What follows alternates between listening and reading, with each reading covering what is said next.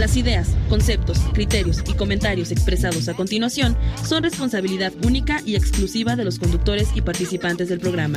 No representan el criterio o ideología de institución o tercera persona, de la Fundación Nikola Tesla AC o de esta radiodifusora, XHAWD 107.1 MHz, Magnética FM.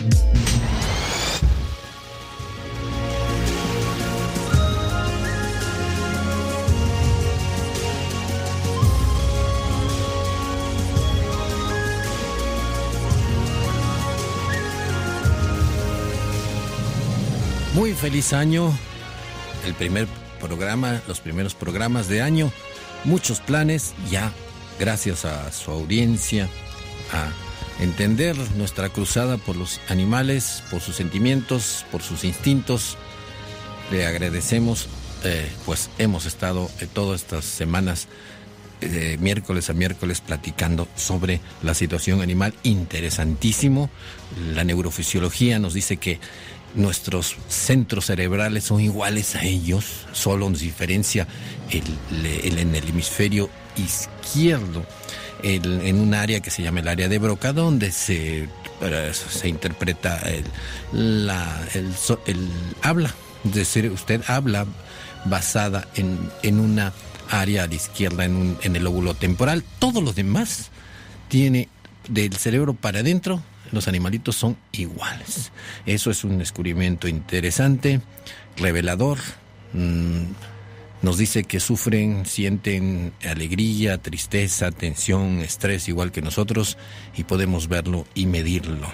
A lo largo de estos tres años hemos estado informándolos sobre estas situaciones de los animales, todo lo que también se les hace y todas las hemos descubierto como ya lo hemos comentado en algunos programas, algunos, algunos defectos de instituciones, de la ley incluso, por los, eh, por los animalitos que sufren. De eso estaremos hablando el día de hoy, tres años y muchos programas, muchos temas a futuro.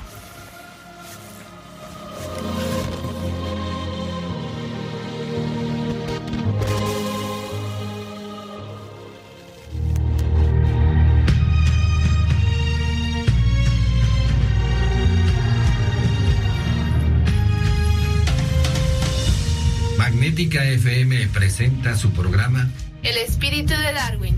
Una nueva forma de ver la biología y la naturaleza. Un recorrido íntimo por el mundo natural, simplificando conceptos y descubrimientos. La vida, sus orígenes, bosques, océanos, plantas y animales, instintos y sentimientos.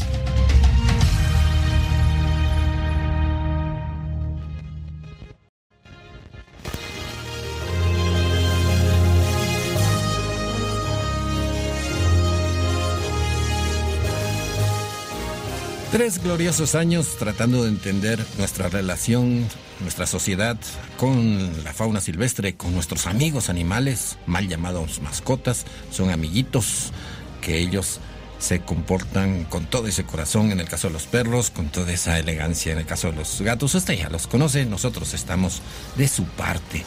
El día de hoy, programa del 6 de enero del 2021, ¿cómo suena ese?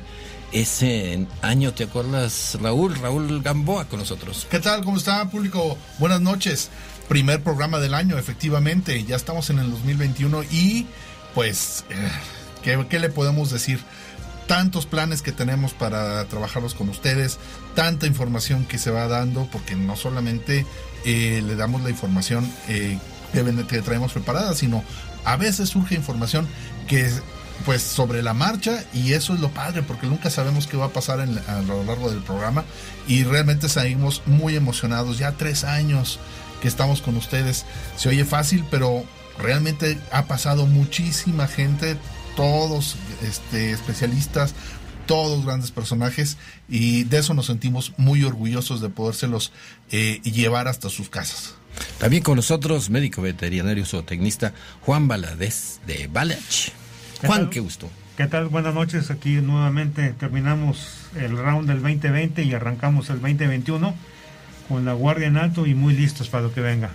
El licenciado Rafael Gerardo González, él ha trabajado sobre la ley de protección a los animales de San Luis y el reglamento correspondiente. Él sabe cómo es de difícil el eh, concientizar a la gente, aplicar esta ley que ya está muy acendrada. ¿Es correcto, Rafael? Es correcto. Pues buenas noches a todos, este, iniciando un nuevo año y, y haciendo conciencia a todas las personas para que cumplamos con estos objetivos, que es cuidar y alimentar a los pequeños animales, que esa es nuestra función principal. Un medio ambiente sano para generación tras generación. Y nuestras emociones sanas. Eh, cuando alguien cría un animalito a gusto, eh, es como que tiene la conciencia limpia, ¿no? Se la pasa uno muy bien alimentando cualquier animalito, disfrutando cómo se alegra y, come tan, tan a gusto. El tema de hoy, uno de los temas de hoy es las UMAS, la las unidades de manejo ambiental y en este caso del Parque Tangamanga. Eh, y para hablar de ella, de ello está nuestra invitada, la médico veterinaria zootecnista Paola Mejía. Ella es, está encargada de las UMAS de los parques Tangamanga. Paola, un gusto tenerte nuevamente por aquí. ¿Te habías perdido? ¿Cuánto tiempo? Sí, muchas gracias otra vez por la invitación y este programa tan bonito donde concientiza a las personas a, la ecología. Y pues gracias por la invitación y ahorita platicamos sobre la más. De una vez, de una vez. De una vez, claro. de una vez. Y ya después tomamos los otros temas. ¿Cuál es la función de, de una UMA? Para los que vamos al Parque Tangamanga 1, que es donde generalmente vamos, encontramos que hay donde, eh, donde hay jaulas y están los animalitos que a cualquiera dice es el zoológico. Sí, claro. Primero una UMA es una unidad de manejo para la conservación de vida silvestre. También hay en Flora, también en el Parque Tangamanga hay una UMA de, de Flora, donde también hacen conservación de flora y la UMA de las especies animales en fauna también tenemos este otra conservación y preservación de la fauna silvestre. Nosotros actuamos y funcionamos como depositaria de Profepa, donde eh, los rehabilitamos, liberamos si es su caso, o eh, si no es su caso de la liberación, los tenemos en cautiverio. Es decir, Profepa el, eh, requisa algunos, algunas especies silvestres que están prohibidas de tener en las casas y se las entrega a ustedes para que las rehabiliten y puedan volver a, ser soltados? Sí, claro. Eh, si es su caso, podemos, si vienen de vida silvestre, podemos rehabilitarlos, los liberamos. Lleva un lapso dependiendo la especie, dependiendo del caso que haya llevado esta especie. Eh, lleva todo un proceso, un protocolo de rehabilitación y liberación. Y por mediante Profepa, mediante mm, Semarnat, hacemos las liberaciones. Perfecto. ¿Qué animalitos son de los más eh, especiales, de los más eh, curiosos que andan por ahí en la UMA, de tanto el Parque Tangamanga 1 como el 2? Como el 2. Bueno, en el Parque Tangamanga 1 tenemos jaguares. ¿Ya jaguares? Eh, ya hay otro jaguar más. Ya son tres jaguares, uno melánico y los dos pintos. Y bueno, este último nos llegó por donación. también lo, lo rescató Profepa y llegó al Parque Tangamanga este lo tenían en una casa y pues por debido peligroso manejo que se tiene obviamente con un jaguar, pues llevó a, que estuviera con nosotros. Está esterilizado, no tiene garras, obviamente no lo mm. podemos liberar, ya que no tiene todas las capacidades para poder sobrevivir en el medio ambiente. Claro, qué, qué, qué terrible, sí, le quitan las garras precisamente pensando que con eso ya no va a ser peligroso. Sí, claro, y, y lo ven como un objeto, ¿no? Claro, sí, como un adorno, como, bueno, podía estar muerto también en una pared, ¿verdad? Sí, la verdad, y yo creo que la mayoría de las personas, hasta yo, uno, también queremos tener hasta un mapache de, mascota, queremos tener una especie exótica de mascota, pero no nos damos y no estemos conscientes que al final son especies eh, de fauna silvestre que su comportamiento puede llegar a ser agresivo. Entonces no son especies domésticas, como una vaca o un perro o una gallina. Que aún así, de todas formas, es peligroso. Sí, la domesticación ha tardado muchos miles de años, muchos miles de generaciones para que un animalito desarrolle capacidades de, pasividad, de, de, cariño al ser humano. En el caso de los perros es evidente, ¿no? Que eran lobos originalmente hace 50 mil años y terminaron siendo perritos.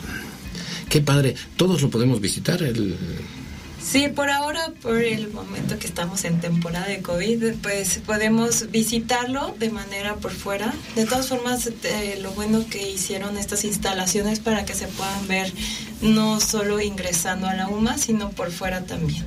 Uno puede ver a los... Sí, uno puede ver a todas las especies que tenemos. Ah, perfecto. Entonces puede uno ir. ¿Qué otro animalito está interesante por ahí?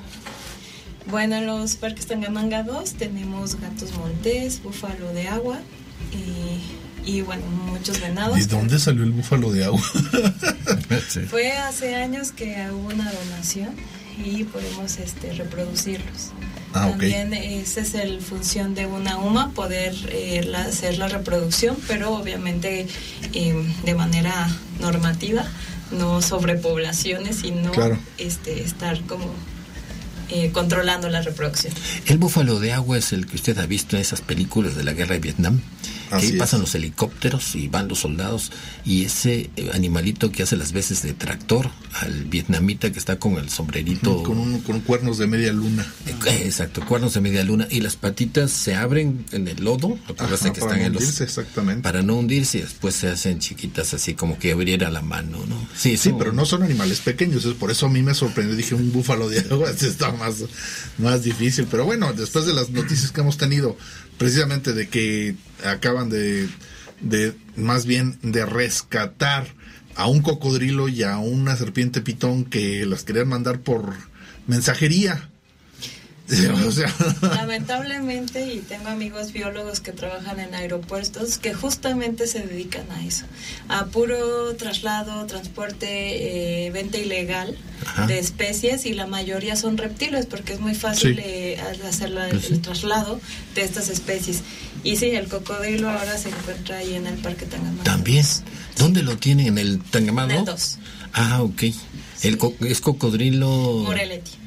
Ah, ok. Está pequeño. Sí, claro, 5 centímetros, pero... ¿Va a crecer? Ya, no tan pequeño, yo imaginaba que era más pequeño porque dije, bueno, ha de haber cabido en alguna maleta o algo, ¿no?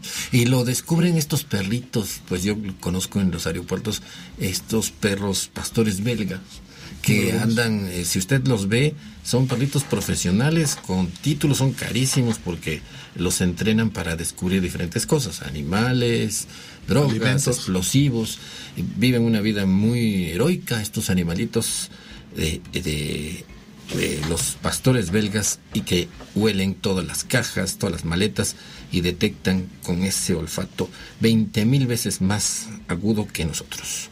Seguiremos platicando después del corte con, nuestros, con nuestra invitada sobre eh, las especies del parque Tangamanga. Regresamos en un minuto, estamos en el Espíritu de Darwin desde San Luis Potosí, capital.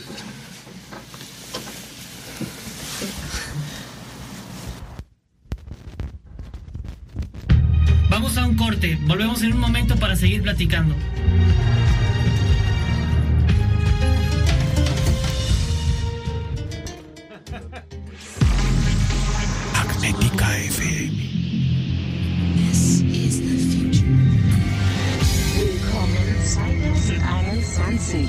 Benvenuto nel 2021. Bem-vindo 2021. Benvenuto nel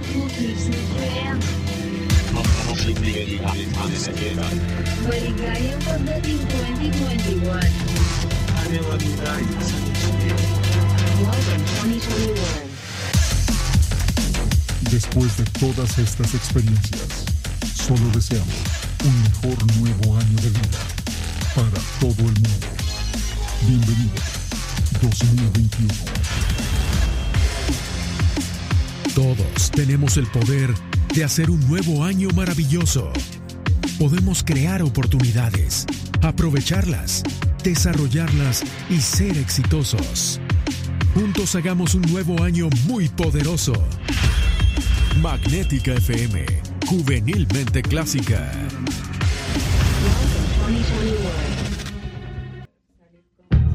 Ya estamos de regreso en su programa El espíritu de Darwin, la biología con una visión diferente del mundo.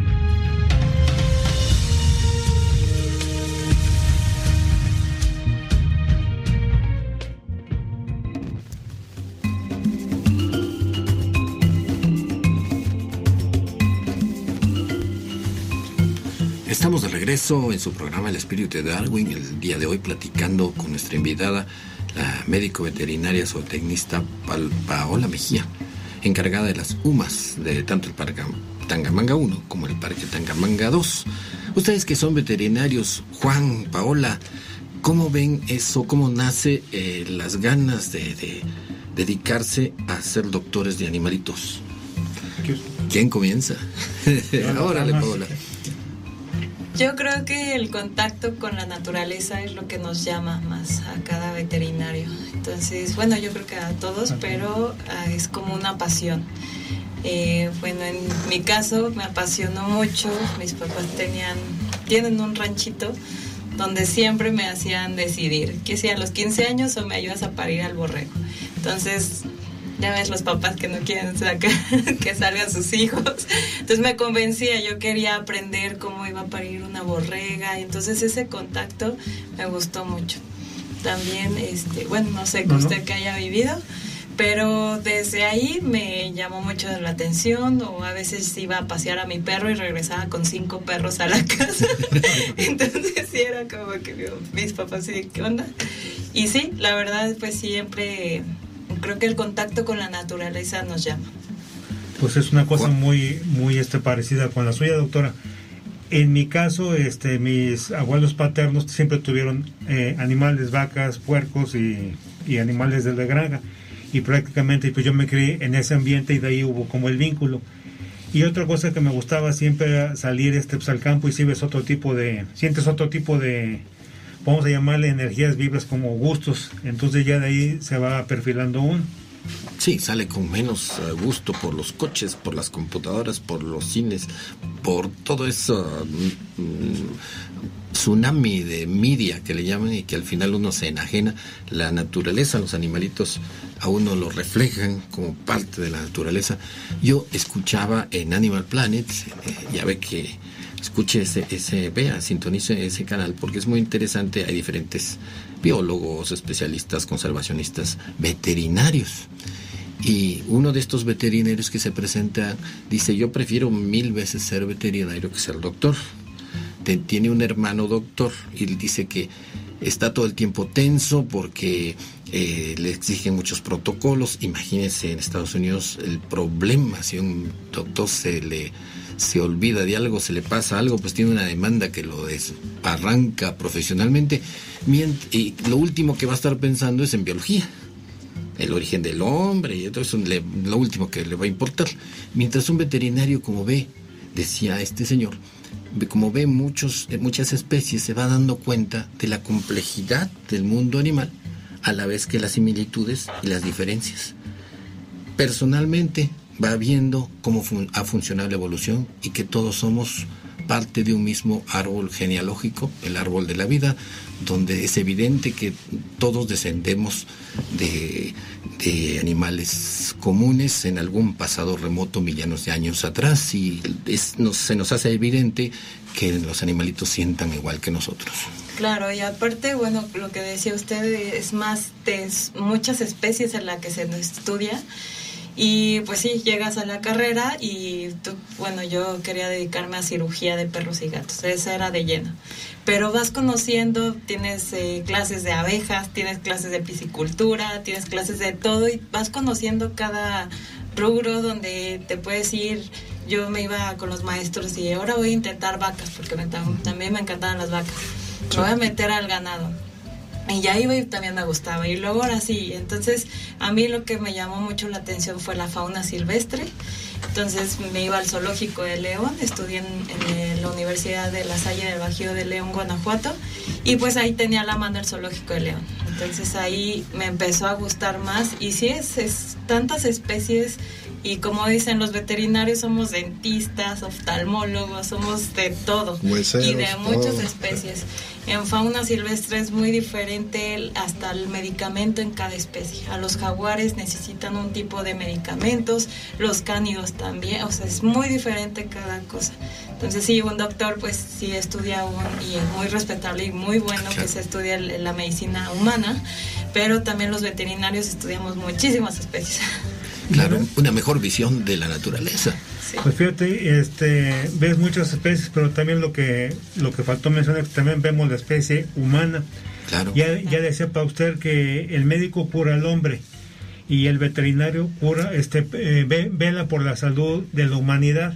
Muchas de las zoonosis son muchísimas, este, tienen afectación al, eh, a los seres humanos y dentro de la misma formación de, de la carrera te obligan a que estés muy muy al pendiente sobre ciertos padecimientos que en determinado, determinado momento pueden llegar a comprometer la salud de las personas. Es, es muy multidisciplinario. Lo que comentaba la doctora es muy cierto. Ahorita nuestro campo de acción es el mismo que tenían los médicos en los años 40, 60, que un médico general te atendió un parto, te hacía una cesárea, te hacía un apéndice, pero por la evolución y la perfección y por la presión, digamos, normativa y de ley, fue haciéndose, creándole más eh, área específica para ciertas especialidades. Y uno afortunadamente sí puede uno desarrollarse pues en todo, en todo. Desmond Morris, el biólogo inglés, tiene una tesis muy interesante de que nosotros nos hemos metido, nosotros humanos, en un zoológico, en un zoológico propio, que es la ciudad, y que en un zoológico se ven muchas de las eh, anomalías psicológicas en los animales, y, en el- y igual se ven anomalías psicológicas en los humanos, es decir, los animales tienen sus instintos y en, pues en un zoológico están eh, eh, entre rejas y que nosotros eh, en- dentro de una ciudad pues ya no estamos caminando por la sabana cazando animales ni, ni escapando de dientes de sable y pero eso de alguna manera nos afecta y nos vuelve irritables. Fíjate. ¿Han visto alguna de esas características? Mira, perdón, eh, perdón doctora, pero sí lo que yo me he fijado en que todos los veterinarios tenemos una particularidad para observar. Eh, en, en el tercer año en Zacatecas, cuando veíamos propedéutica, nos decían que la confianza es lo que te mata. Entonces nos enseñaban a interpretar posturas, colocaciones, movimientos de orejas, de colas, de patas, para cuidarnos y cuidar al cliente, que no saliera uno lastimado. Entonces cuando entra uno a un lugar automáticamente ya estás viendo eh, este, las áreas de responsabilidad donde te puedes cubrir, cómo protegerte, a dónde correr, qué hacer, desarrollo la observación más que nada. Y esa es una de las partes fundamentales para el, para el diagnóstico, ¿verdad, doctora? La observación. Claro, la etología, que es el estudio del comportamiento de las especies, eh, ahí podemos observar y podemos aprender de ello, el, bueno, en sí el, el estado, el bienestar de estas especies en cautiverio. Y ya por eso, bueno, primero que nada quería decir de lo que estaba diciendo doctor, que sí, también en la escuela nos decían, ténganle más miedo a una especie que ya les perdió el miedo a ustedes que a uno de vida libre. Porque sí me ha tocado y eh, ahora sí que me ha tocado los rescates y liberaciones y con especies que han sido en cautiverio. Eh, da más miedo eh, tener un jaguar que estuvo en una casa, se te despierta con la anestesia porque eso me pasó, en una clínica que una es una de vida silvestre. A lo mejor un coyote me ha pasado también, que un coyote se despierta y está así, pero te tiene tanto miedo que se aleja. Pero uno que ya te perdió el miedo, es lo más peligroso. Claro. Y de lo que hablaba sobre la etología, eh, por eso hay enriquecimiento ambiental en cautiverio. Son actividades diarias o eh, se puede ser como en el Parque Tangamanga, manejamos dos veces a la semana o tres veces a la semana, ponerles actividades a las especies que puedan desarrollar sus instintos como si estuvieran en el hábitat natural. Sí, el animal tiene sus, sus instintos, sus impulsos de explorar, de cazar, y pues usted lo puede ver en sus gatitos. Cualquier cosita se agazapan, miran fijamente, si pasa un pajarito lo quieren cazar, pues son instintos que vienen desde de los tiempos remotos cuando eran silvestres. Claro, y también el enriquecimiento ambiental, justamente que está hablando de las mascotas, también cada persona, cada propietario debería de hacer enriquecimiento ambiental. Claro. Que tan solo es eh, cambiarles alguna diferente dieta, alguna dieta dura, blanda, o juegos, o sacarlos más veces a pasear. Entonces, estas actividades diarias evitan el estrés, evitan, es un, bueno, ahora sí que el, el foco de todas las enfermedades, hasta del humano, es el estrés. Entonces, si una especie o un humano está estresado, pues nos vamos a enfermar de cualquier cosa, ¿no? Sí. Entonces hay que evitar eso y justamente se evita con el enriquecimiento ambiental. Enriquecimiento ambiental a sus mascotas, aunque se diga, no se debe decir mascota, a sus animalitos de compañía, ya saben, no son objetos, no son figuritas ni fotos, son animales sintientes, por lo tanto, juegue con ellos, cámbieles el ambiente, pues hágales una vida igual como si eh, le gustara a usted que se la hicieran en su oficina. donde está siempre debido. Eh, piensa en su oficina y cómo la enriquecería de manera estimulante, así hágale lo mismo a sus... estuvo en una oficina que no hay actividades, por, no hay recursos humanos, entonces claro que se van a estar jaloneando cada uno. Y Paula, háblame de tú, me hace sentir muy... Ah, ¿verdad? Nos vamos a un corte, cuando regresemos seguiremos platicando, veremos ahora las implicancias de nuestra nueva ley y reglamento de protección a la vida, a la, nuestros mascotas, a los animales en San Luis Potosí. Volvemos en un minuto. San Magnética FM.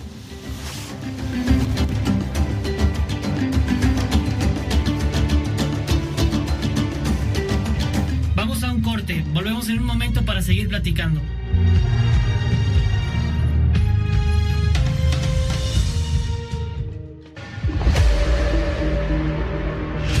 Welcome 2021. Magnética FM. This is the future. En XHAWD somos radio. Juvenilmente clásica. Con la energía aplicada a 5000 watts de potencia. Transmitidos desde Loma Blanca 198, Colonia Loma Dorada, en la zona platino de San Luis Potosí Capital. En los 107.1 MHz. Magnética FM. Todos tenemos el poder de hacer un nuevo año maravilloso. Podemos crear oportunidades, aprovecharlas, desarrollarlas y ser exitosos. Welcome 2021. Magnética FM, juvenilmente clásicas. Ya estamos de regreso en su programa El espíritu de Darwin, la biología con una visión diferente del mundo.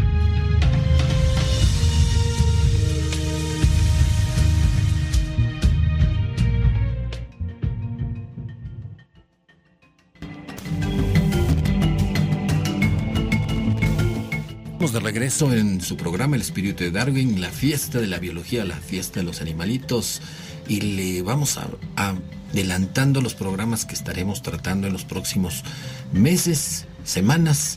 De veras, eh, hay mucha gente que nos va, nos está apoyando, eh, especialistas, biólogos, científicos, investigadores. Por lo pronto le vamos adelantando.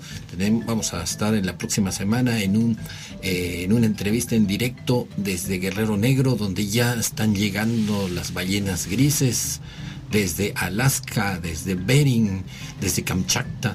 Busque eso, si no se le hace familiar, búsquelo en un mapa y ahora hay un buen pretexto de esas ballenas que las tiene usted quizás en su bolsa, las que salen en el billete de 500 pesos. Por un lado tiene a Juárez y el carruaje, y por el otro lado tiene a una ballena con su ballenatito, como se diga ballenato, pero con más cariño ballenatito. Eh, estas ballenas pues llegan a Guerrero Negro, a la reserva del Vizcaíno, es una maravilla, de hecho, aunque usted no lo crea, responden a, música, les tocan eh, instrumentos, saxofón, violín y las ballenas ahí van a escuchar. Recuerde que las ballenas se comunican con sonidos de muchas frecuencias y pues la, una- la frecuencia de un violín les debe significar algo, a lo mejor les agrada como a nosotros. La música también responde a la poesía. Hay experimentos, estaremos platicando con nuestro amigo Martín Velasco en los próximos programas.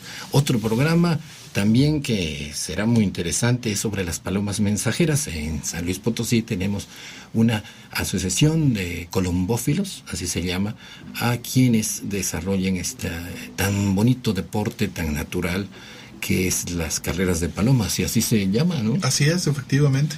Y no solamente eso, también dentro de estos programas vamos a tener invitados muy interesantes, ya que estamos hablando de ballenas.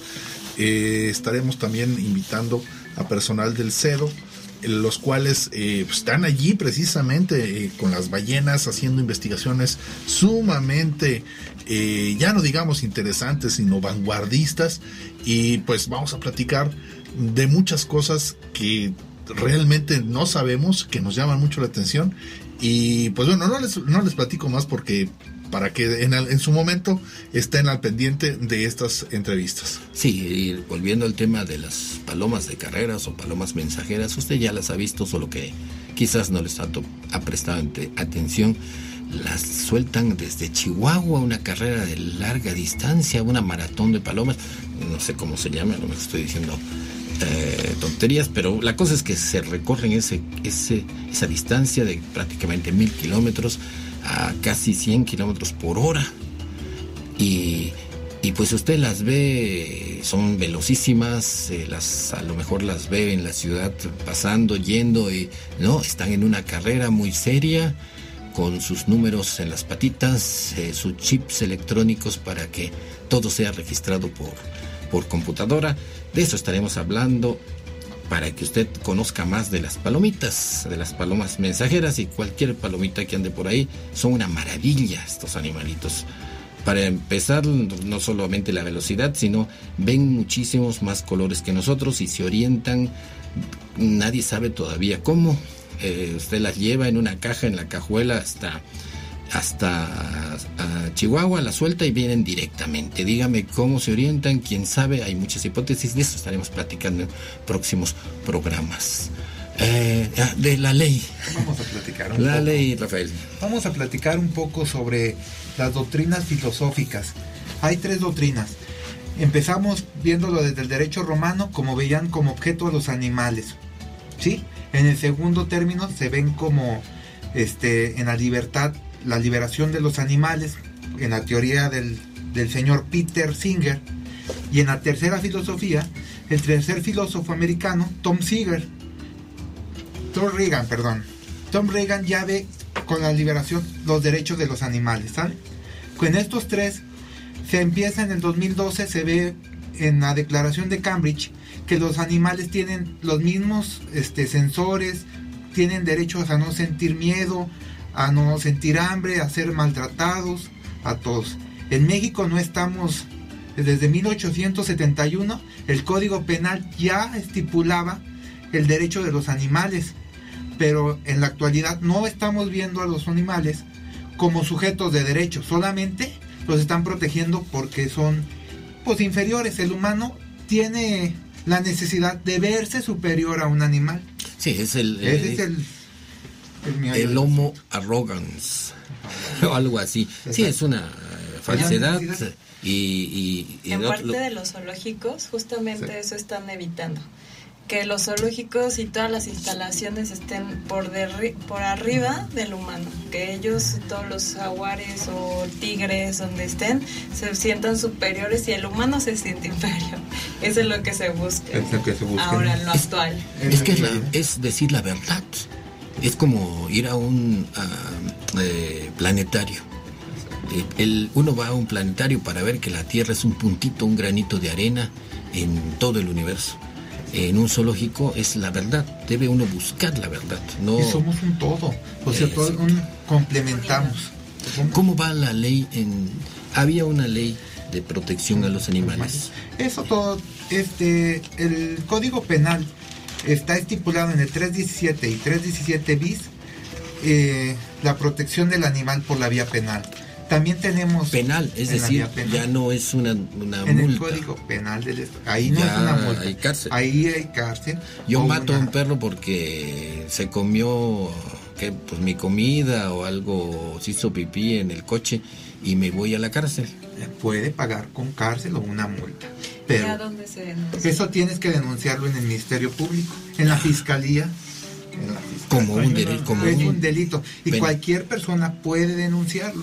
No, Donde si vamos a denunciar algo que a muchos nos duele, a mí me platican cosas, saben que estoy en el programa y me platican casos que tienen a los perros en la azotea por días y días, cosas terribles. ¿no?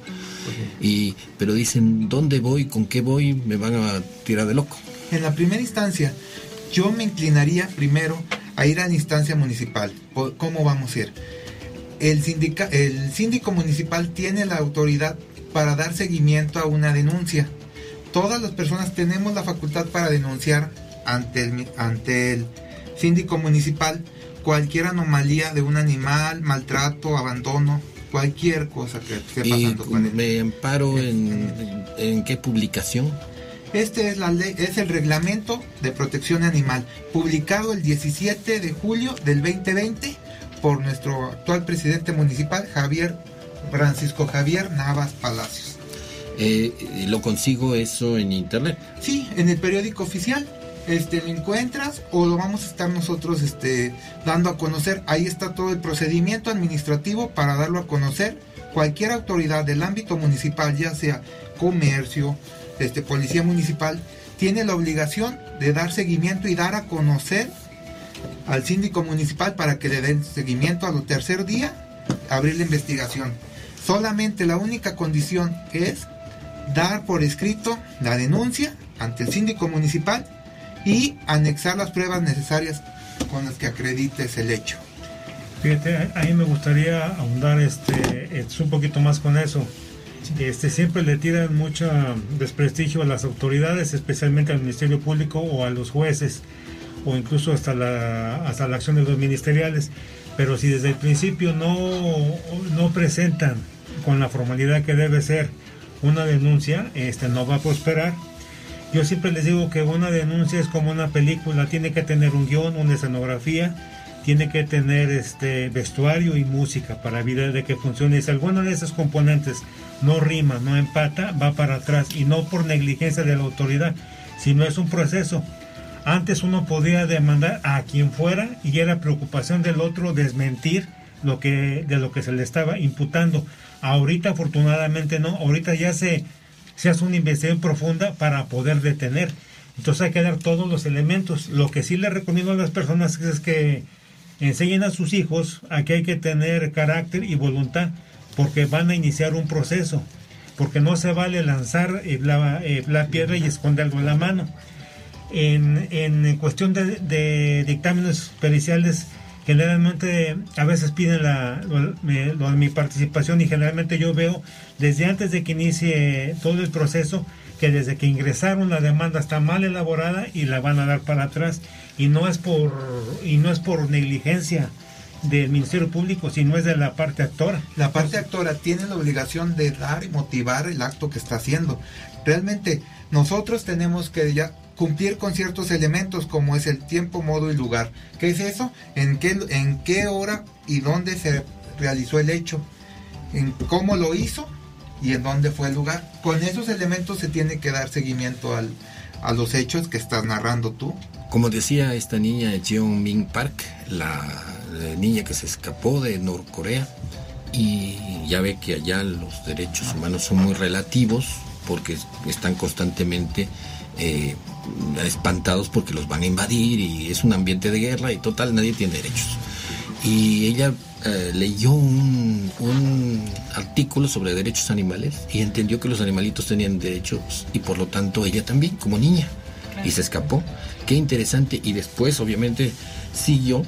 Y la conclusión fue que las familias, los niños que, que están aprendiendo a, manejar sus derechos, a sentir que tienen derechos como seres vivos, como niños, pues los aprenden como jugando, tratando estos derechos de los animales.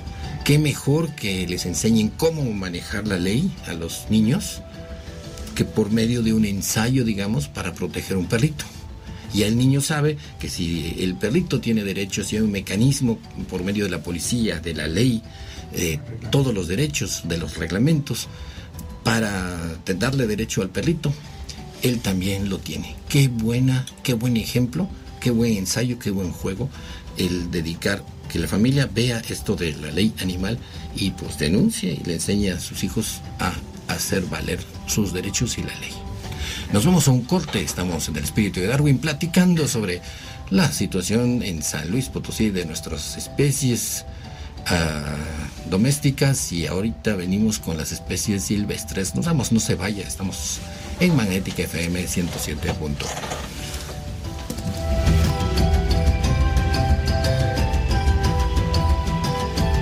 Vamos a un corte, volvemos en un momento para seguir platicando.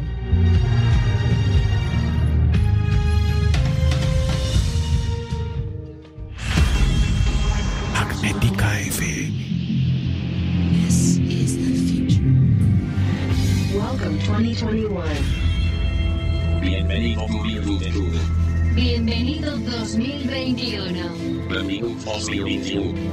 ようこそ2021 Добро пожаловать в 2021 Bienvenue 2021欢迎2021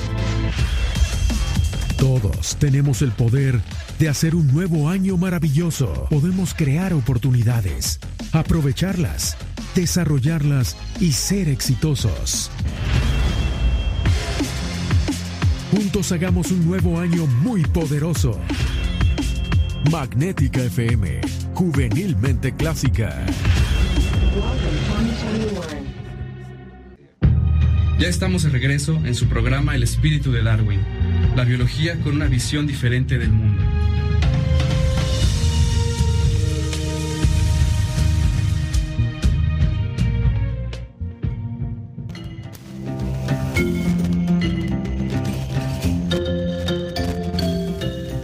Regresamos en el espíritu de Darwin platicando el día de hoy sobre la situación de nuestros animalitos domésticos y silvestres y la ley y el reglamento eh, para protección a estas especies que tanto nos enseñan, tanto eh, las queremos algunos y, sobre todo nos, nos muestran la naturaleza tal como es y tal como somos también animalitos racionales, pero al fin y al cabo animalitos nosotros. Y eso es una gran cosa, somos una maravilla de la evolución junto con ellos.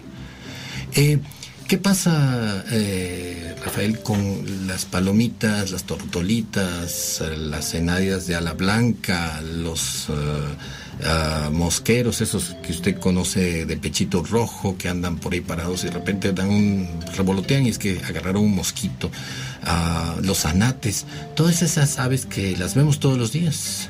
Y hay gente, hay gente que les gusta dispararles. Sí. es un problema. Mira, toda esa fauna, eh, flora y fauna está, tenemos un marco jurídico muy, como la ley de equilibrio ecológico y la Profepa también es- está encargada de, de, de salvaguardar a estos animales. Si yo veo a alguien que le tira un resorterazo a un zanate o una palomita de esas que anda en las calles comiéndose lo, lo que tiran de los antojitos y nos hace Podemos denunciarlo esas directamente con la Profepa. con Frofepa y sí, sí responden. Sí, claro. Sí, la- hay una norma 059 de CITES, que son toda la lista de especies endémicas en peligro de extinción.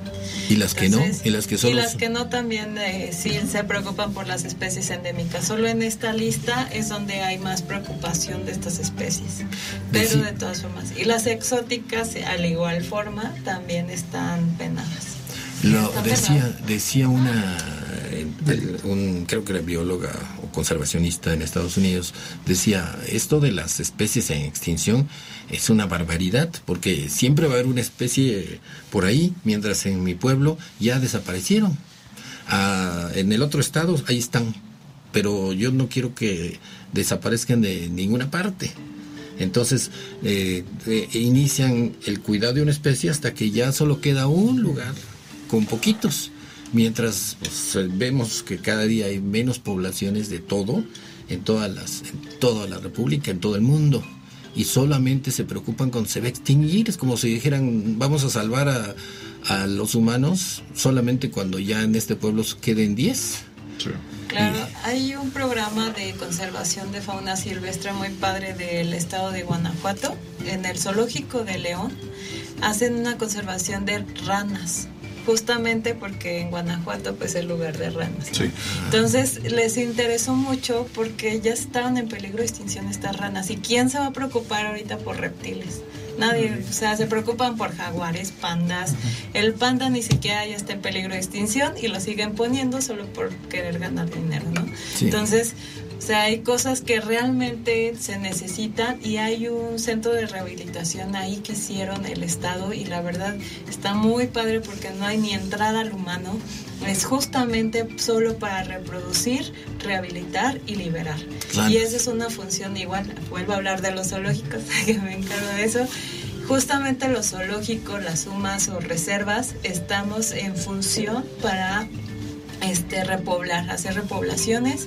De hecho, hay más de 110 mi- millones de animalitos que han sido reintroducidos a su fauna silvestre, a la- al medio ambiente, perdón, de, por medio de los zoológicos. Entonces, es alguna función muy padre en todos estos lugares, en todas estas áreas. El Parque Tangamanga tiene una laguna además de la de afuera, es decir, donde llegan las aves silvestres, entrando más adentro de la, de la, de la glorieta donde está el avión. Y, esa, y esa lagunita que Le llega, llamamos lago menor. lago menor. Y son- ese sí es, lo tenemos 100% natural. Ahí sí, de verdad no nos metemos al lago mayor, sí hicieron una instalación padrísima, que invirtieron mucho presupuesto para poder tener agua y escarbaron y ahorita si van al lago mayor está hermoso. Pero- pero- hay bombas y hay todo. En el lago menor es lo que se quiere es lo más natural que se pueda porque ahí llegan aves migratorias. Eh, de hecho, ahí hay un pelícano que hace cuatro años Sí, eh, tiene un una fractura en el ala, me lo llevó Profepa. Entonces lo que pude es pues, intentar suturarle y es lo que se le hizo, se puso hasta una bendita y todo y sigue ahí, soldó, no sé cómo, pero está perfecto, ya vuela y ahí sigue. Y es un ave migratoria, a lo mejor no puede desplazarse más tiempo, pero ahí sigue, se puede alimentar. Entonces, la verdad que bueno que no se ha, ha metido más el humano porque siguen yendo aves migratorias de ese lago. Sí, es lo que decían del Parque Tangamanga. Una vez hicieron unas carreras, no sé qué, y decían que esto no se convierta en un, una- centro de, deportivo solamente, ni de, ni de comercio, ni de. eh, que no sea un mall, un centro comercial, sino es nuestra última eh, y más cercana naturaleza. Claro, de hecho, te vuelvo a comentar de las sumas, hay varias especies que nos han llegado solas.